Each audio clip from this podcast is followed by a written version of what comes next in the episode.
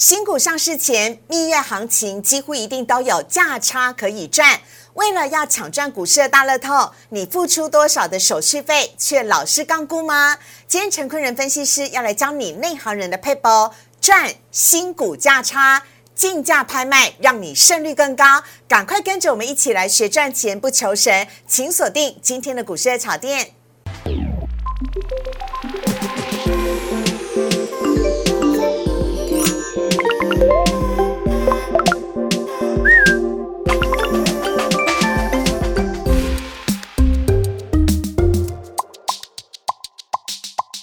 股市的炒店标股在里面。大家好，我是主持人施伟。今天在节目当中，我们邀请到的是陈坤仁分析师，大人哥你好。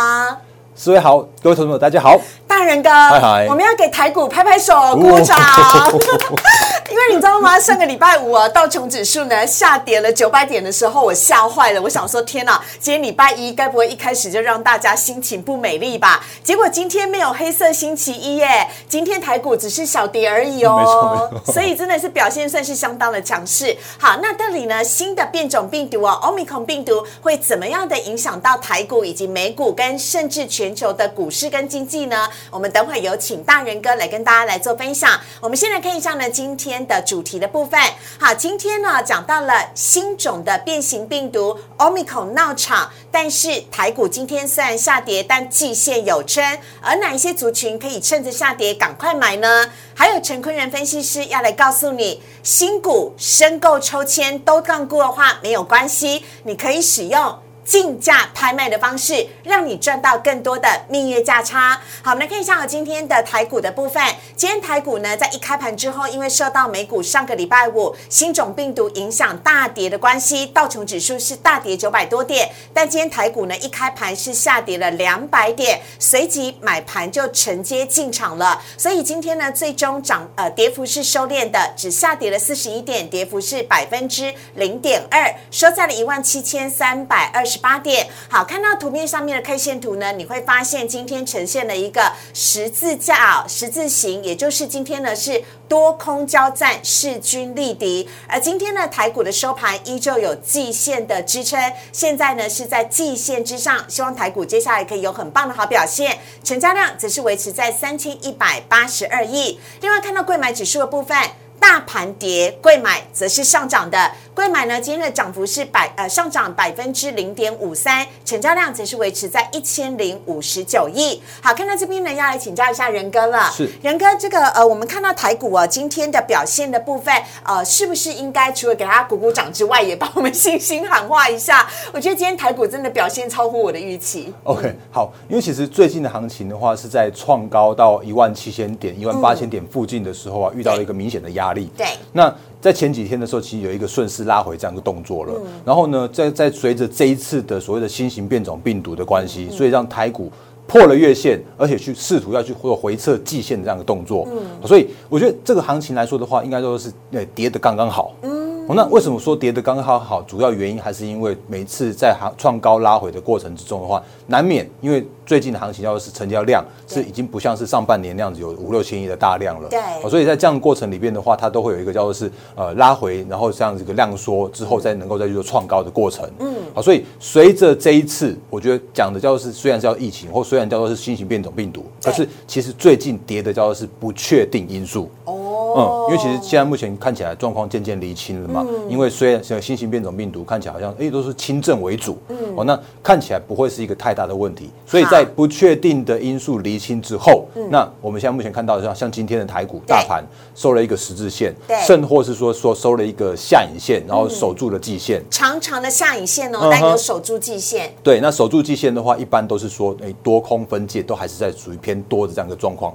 那另外的话呢，我们刚刚看到的像是贵买指数，那贵买指数更来的更强势一些，那几乎是没有跌到，那它在处于一个高档。高角度这样一个整理，好，所以也符合了我们最近现在目前的一个资金行情的流动。哦，那最近是属于年底的这个所谓的做账的旺季。哦，那在年底的做账旺季来说的时候啊，其实外资这个时间点已经是渐渐去做休假了，因为他们从感恩节一直休到可能要就说耶耶诞节到 Christmas 到跨年 都是他们的休假期间。对，所以所以 这个时间点的话，大家反而可以关注的是中小型类股为主。也就是内资的部分喽。没错，那内资的话，包含了像是投信，或者比方像是对集团股的做账，甚或是像是一些主力的这些做账的行情。嗯，所以这个时间点的贵买强于大盘交易指数的一个主要原因，就是因为这个时间点轮到内资去做挂帅。嗯，所以选股的方向的话，我觉得大家可以从所谓的中小型类股、内资为主个股去做一个着手。嗯嗯，好啊，所以可不可以请仁哥啊，帮我们再呃再明确，先帮我们再回答一件事情好了。我们先看到上一页呢。这个大盘的部分呢，啊，今天因为收了一个多空交战的十字线，是的，那今天也只有小跌而已，明天有可能会止跌吗？大家最关心的这件事情。好，我觉得从短线上面来说的话，其实你有酝酿止跌的意味了。然后甚或是说，如果从一个波段角度来说的话，我觉得依然是属于一个叫做景气复苏的趋势。是，所以。比方说，像今天晚上美股，我们我们刚刚看到电子盘是在那个是在往上反弹的，对，所以这也对于明天的台股的往上反弹的行情是可以期待的。嗯嗯，好，那再看到下一页呢，贵买指数的部分，您刚刚有讲到呢，有一些族群呢，比如说像啊集团做账股啦、投信做账股可以留意。那可不可以再帮我们讲一些更细的股票？因为我们今天的标题呢是指哪一些族群呢，趁跌的时候就可以赶快买。那大人哥在标股上面，尤其是很多标股的基本面，大人哥都研究很多，所以。来帮我们讲一下一些类股好吗？好，好，嗯，因为其实接下来就是所谓的诶内资主为主的做账行情，是是。那内资现在目前的一个操作的方向，我们可以看到几个方向哦，就是比方说像电动车，我几乎每次来就要就要讲一次，而 且我几乎电动车很大范围小一点可以吗？好，那电动车来说的话，其实我我觉得可以那个呃，在电动车的选股方向，我们留意几个方向哦，像是电动车的上游的那个电池的这个部分，哦，是其一。那另外的话，大家可以留意到最近，起码康普聚合这一些，哎，好，来那个那个思维报名牌啦。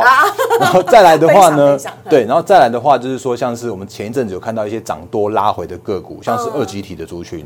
那今天大家可以看到，哎，其实今天的德维又再去做上攻涨停板了。嗯，那他们这个特色来说的话，就是因为前一波涨多了，嗯，然后可是涨多之后呢，拉回手稳之后，然后因为随着趋势成长，所以在这边有一个有机会去做那个上攻转强的这样一个。方向。好，二级体的鹏程、强茂、德维对，然后另外的话呢，其实我觉得还是一样，从从车这边去选，像今天的新塘，大家可以留意一下，其实在投信的买超之下，嗯，或者是说当它一个那个现行整理完完毕转强的这个过程，嗯，那新塘在今天又去做大涨去做反应，所以 MCU 或者像二级体，甚或是像电池上游原料的部分的话，都是车用，大家可以在这个时间点去做留意的。好，那另外的话呢，像是晶圆代工，我觉得依然是处于趋势成长，可是。是，我也常常讲一句话，说你如果买台积电，你买联电，其实没有太大的意义，因为就资金的观念来说，它是没有投资的资金的效率的，所以你不妨去选择所谓的受惠到台积电、联电、晶圆代工趋势成长的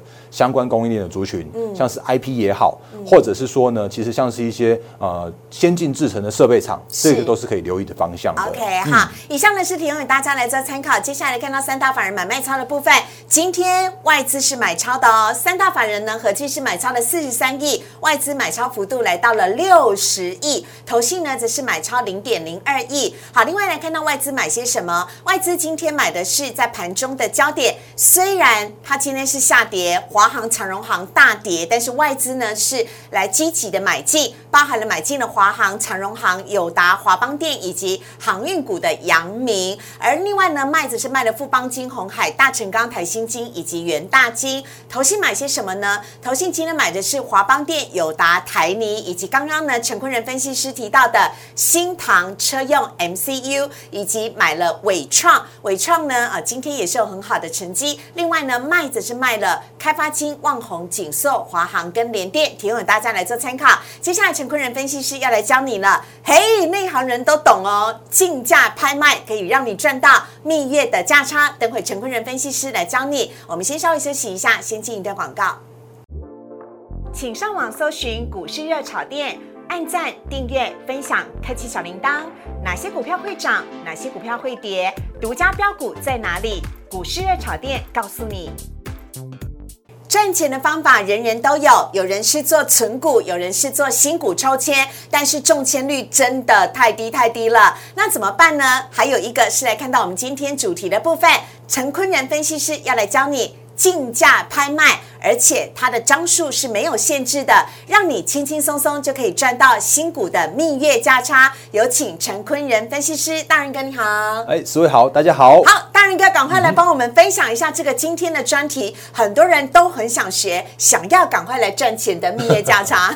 好，呃，因为其实我们在上一集的时候有跟大家提醒过，就是从新贵到上市贵的这个历程啊，其实都是可长可短。是，然后呢，我们上次呃上次跟大家教过说，哎，有一些很高胜率的操作的策略，嗯，所以这一次这一集我们帮大家对更。着重的在一个叫做是竞价拍卖和所谓的申购抽签中签这边，嗯，那这是属于一个辅导，然后到审查，然后到承销，到挂牌过程之中的承销阶段。好，所以承销的方式有两种，一种是竞价拍卖，一种是申购抽签，这两个是一定都并行的，对不对？是一定要并行的，因为现在目前主管机关对于新股上市贵的这个部分来说的话，有一个叫做是股权要去做充分的分散，哦。所以会用抽签跟竞价拍卖的方式，让这个股权去做分散。那所以，嗯。那到底是抽签好还是拍卖好？我们就要来看一下下一页的说明了。有请仁哥。好，下一页的部分的话，因为其实我们现在目前可以把它分成抽签和竞价拍卖嘛。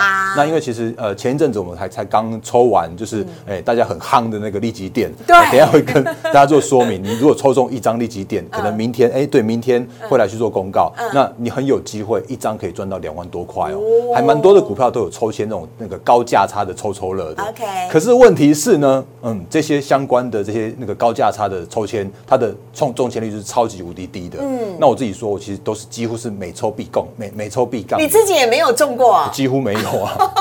好 好。那但是呢，呃，那个抽签很辛苦，很难中，然后几率很低哦。嗯。那我们可以找到另外一个方式，叫做是竞价拍卖。这就容易多了吗？嗯哼，竞价拍卖的话，其实它就可以解决询价圈购，因为之前都是用询价圈购的方式。它那个那个就是呃，竞价拍卖的话，它可以解决之前的弊端，因为之前都是些恰特定人。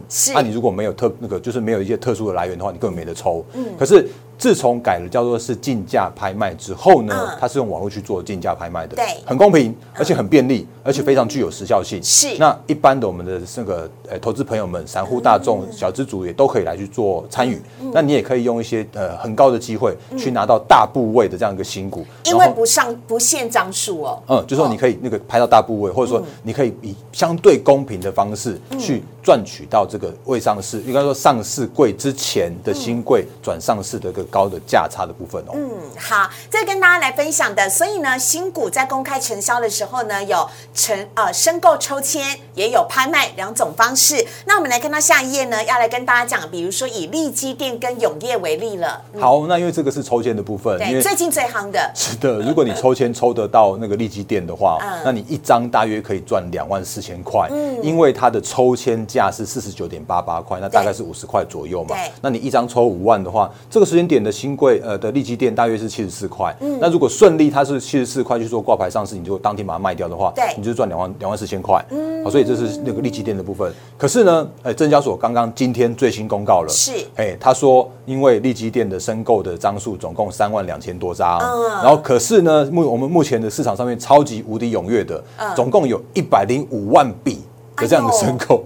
所以冻结的资金一张算五万块的话，它就冻结的资金有超过五百亿的资金在里面。嗯，那换算出来的中签率的话是大约三 percent 左右而已。嗯，所以这个是几率超级低的这样。而且要再次提醒大家，大人哥是一个账户一个 ID 就只有一张而已，所以这个是一个人中奖率不仅低，而且就只有一张。对，只有一张的这个利基店而已。哎，那永业似乎赚比较多哎。好，那永业有这个在我们呃录影完毕之后，不晓得来不来得及，因为它的申购日的话是在十一月。二十六号到三十号，那我们录影的时间是二十九号，然后呢，那个明天就是最后一天了。对，那如果你用九十八块的，它现在目前的抽签价格去抽，那如果你是顺利中签的话，假设现在目前的股价是一百八十八块，对，那你就可以爽赚九万块的这样一个高价差。哎，但是它的张数非常非常少哦。是，嗯，那但是祝祝大家幸运能够中签。好，那我们现在看一下利基店跟永业儿现在的一个走势，因为利基店呢即将要在十二月六号就要上市了，所以这是它上市之前现在的股价大概的一个走势。对，那现在目前的话是七十四块半、那那个如果以五十块跟七十四块的话，你一张可以赚两万四千块。如果顺利以这个价格去做上市的话，啊，几丢很探冷慢抠。好好，下一张是永业，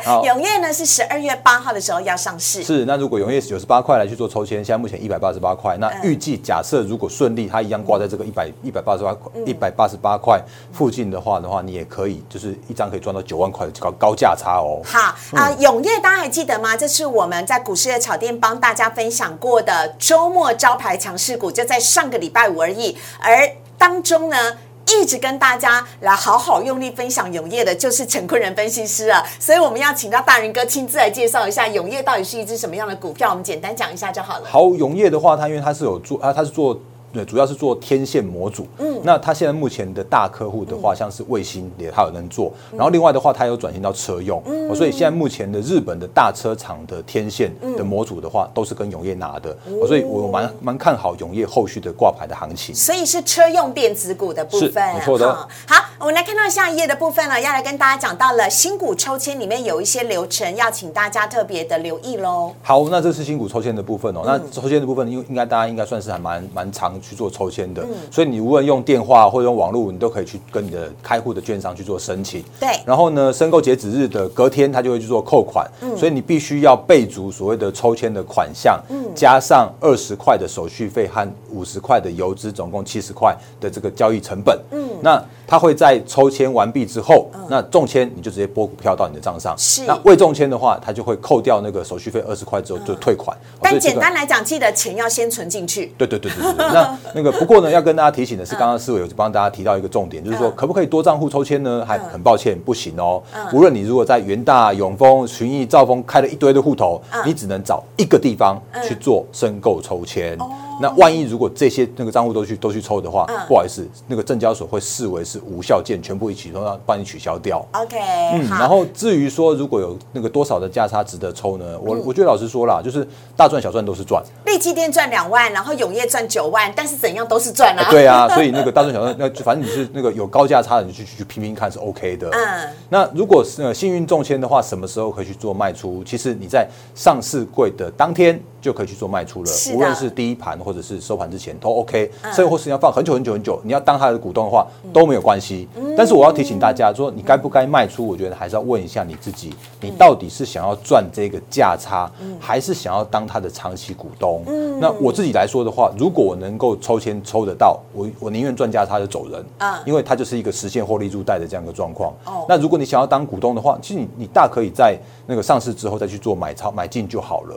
哦，所以这个观念的话，留给你自己。那你要赚价差，你就那个上市第一天就把它卖掉就可以了。了解哈，但因为我们看到下一页哦，新股的抽签中奖几率真的太低了。老是跟仁哥一样都杠估的话，可以怎么办呢？不妨来试试竞价拍卖。好，那竞价拍卖的话，我们刚刚前面有说到的，因为其实之前哦，旧式的那个所谓的询价圈购啊，它几乎都是券商、承销商去洽特定人。对好，所以我老实说，那叫做是黑箱作业。哦如果你有门路的话，你能够拿到询价圈购的股票，就恭喜你，你可以赚大钱。可是。在那个所谓的旧市的那个来说的话，其实它有很多很多的黑箱，所以主管机关改善了这个利益良善的这个竞价拍卖的这个措施之后啊，它是很有效率的去做提升到竞价拍卖的作业的便利性和时效性。嗯，那目前来说的话，竞价拍卖有有一些相关的手续费，因为投标的那个处理费大约在五百块以内。然后呢，手续费率的话，大概在差不多四 percent 到五 percent 左右。嗯，啊，目前来说的话，处理费大概其实收收一笔大概四百块左右。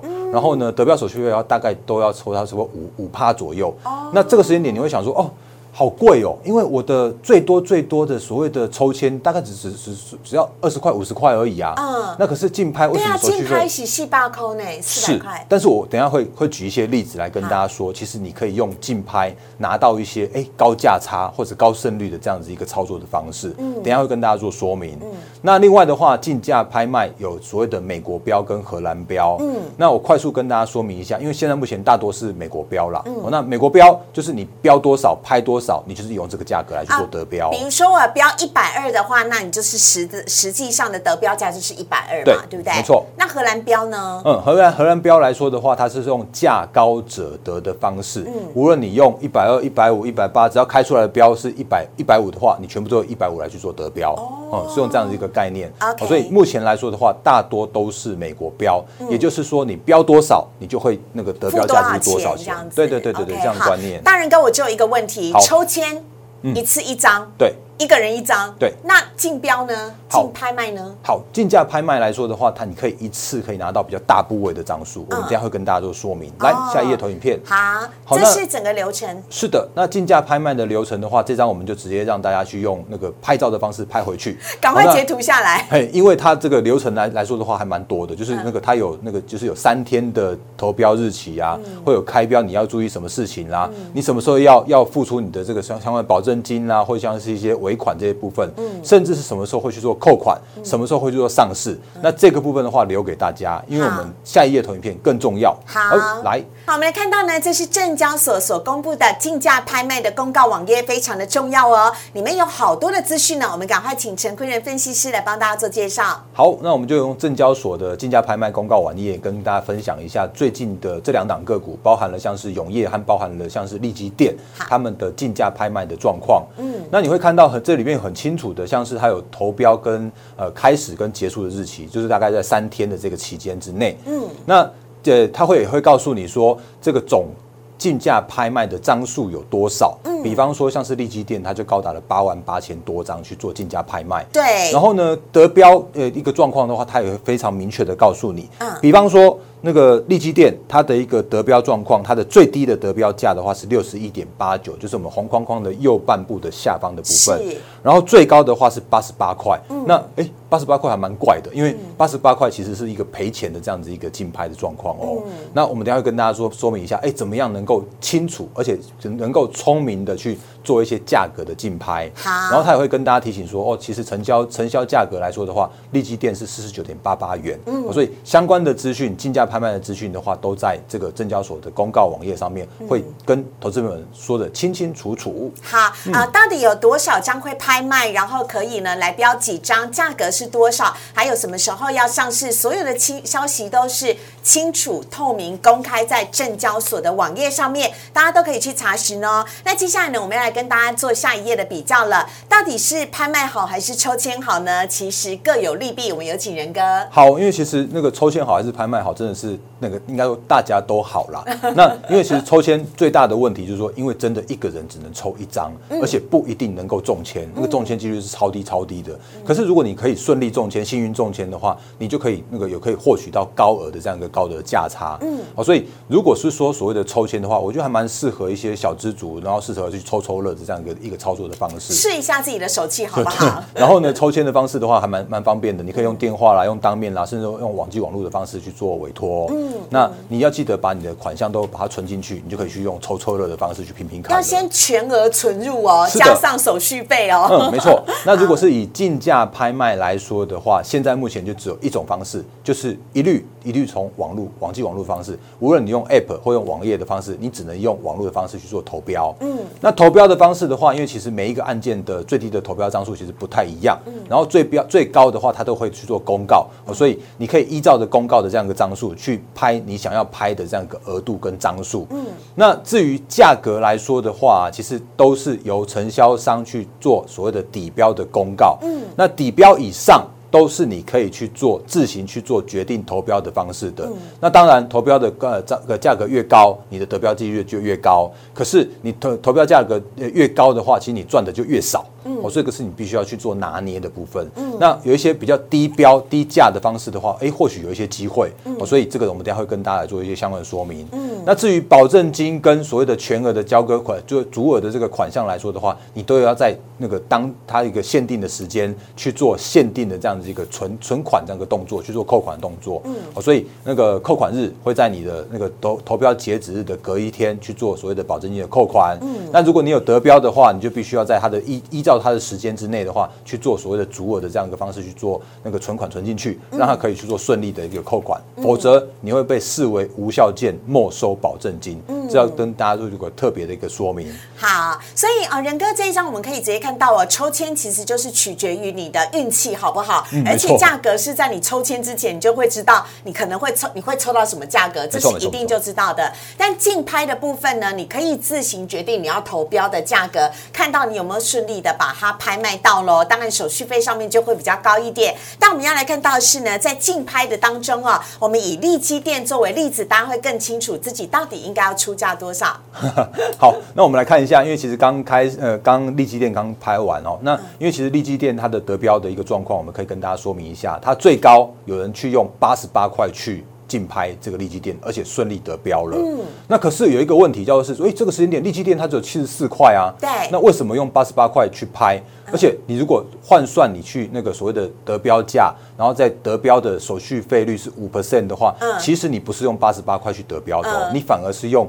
呃，八十八乘以一点呃一一点零五，等于你用九十二块四才拿到利基店的这样一个部位。一张哦，一张哦。对啊，而且其实你你等于是一张是你现亏一万八千四百块，嗯好，所以我很老实说，这种这种的状况来说的话，如果你在那个第一天就去做卖出的话，其实你是现亏的这样一个状况的。所以请记得一定要把手续费加进去，哎，没错没错 对。好那不过因为其实我觉得后面来我们来再来看一下，就是加权平均得标价大概在六十三点五二来说的话，嗯。其实你可以用六十三点五二，然后用多五 percent 的手续费，大约成本你取得利基店的成本的话是六十六点七，对。的这个位置来说的话，其实你一张哦，你你很有机会在七十四块来去做开出的话，你一张就可以现赚五千三百块。获利百分之七。还。蛮多的哦，其实蛮多的、哦，因为你如果从这个时间点到利基店十二月六号去做上市的话，其实不到不到几天的时间，你有这样的一个高价差的这样的获利，而且这是一张你可以赚五万哎五千三百块，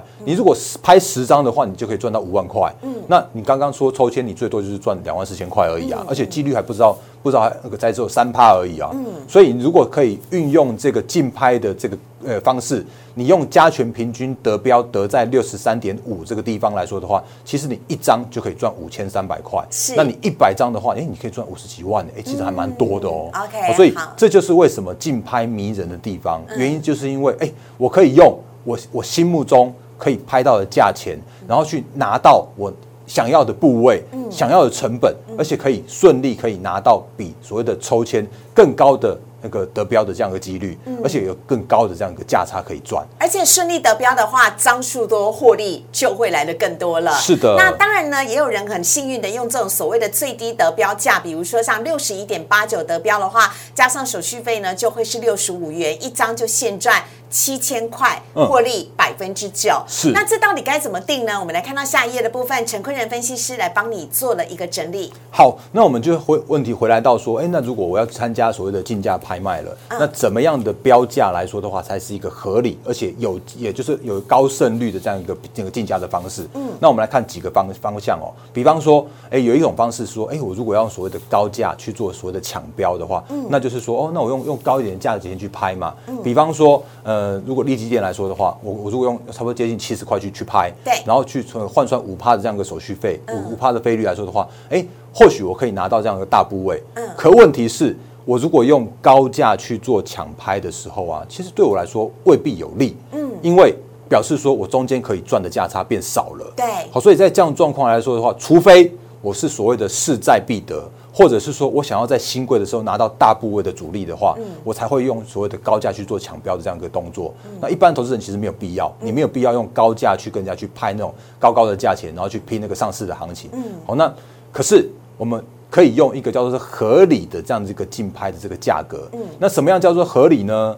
所以就合理的这个价格来说的话，其实就预估我们可以说个所谓的呃挂牌价了，或者新贵价，然后去扣掉所谓的成本之后，然后再去抓五 percent 到十 percent 去当做我的一个潜在报酬。嗯，那甚或是说我可以去做分多笔的方式去做下标。嗯，可是有一个问题是说，我我每一笔都要四百块的处理费。对哦，所以大家可以用这样的方式，用所谓的竞拍价。也就是所谓的目前的新贵价，然后扣掉五趴的那个成本，然后再往下扣大概五到十 percent，去用这样的方式去做这样一个竞拍的这个价格，那它就会是一个相对合理的这样子一个潜在报酬，可以去做拿捏。所以你要先把五趴的手续费先扣掉，然后同时呢，还要再想说，哎，你想要获利多少？大约抓在百分之五到百分之十，它是一个潜在的报酬获利的部分。嗯，是的，那那个就还是可，大家还是要预估一下，说，哎，我那个到时候那个挂牌的那一天，它的价格是多少，然后往下去抓，然后就往下去抓，然后你就可以合得得合到一个合所谓合理的标价了。OK，好，那巴拉价又是什么？怎么那么可爱啊？好，我觉得巴拉价未未必会不会拍得到哦。那一般来说的话，因为如果当所谓的竞价拍卖的张数很多，或者是说那个比较冷门的标的，甚或是冷门的行情的时候啊，你可以试试看这个巴勒价的部分。你可以用哎预估的这个所谓的挂牌价是多少，然后往下抓五趴，然后再往下再抓个十五趴甚至二十趴以下。那你可以用这个价格价价钱去拍到那个那个拍到的话，你就是顺利去那个高价差的这样一个一个部分哦。所以那个当然拍不到，就是你损失那个处理费四百块。嗯。可是如果拍到的话，哎，你就可以拍到可以赚很大。哦。所以为什么把它定调叫做是巴勒价的原因，就是因为我可以抓那个很大很大的那个获利的空间啊，顺利拍到。就中就中了嘛，啊拍没拍到的话，就顶多损失四百块而已。好，所以这是巴拉巴勒价的概念。OK，新股的竞价拍卖哦，可以让你呢开心的赚到这所谓的蜜月价差，但是这当中的定价是有 mega 的哦，请大家呢可以锁定这一页，陈坤仁分析师特地帮大家整理出来的内容来做一个参考。好，如果你喜欢大人哥的话呢，在大人哥的荧幕上面呢有他的 Light 跟 Telegram，大人哥呢有更多的标股讯息，还有更多的教学单元的内容都在。在他的 Light 跟 Telegram 当中，大家可以呢赶快的加入，跟仁哥呢有更多的互动跟交流。同时，如果你喜欢股市的炒店的话，周一到周五的晚上九点半，我们都在 YouTube 上面首播，非常欢迎大家帮我们按赞、订阅、分享以及开启小铃铛。我们在今天节目当中也非常谢谢陈坤仁分析师，谢谢仁哥，谢谢，谢谢，拜拜。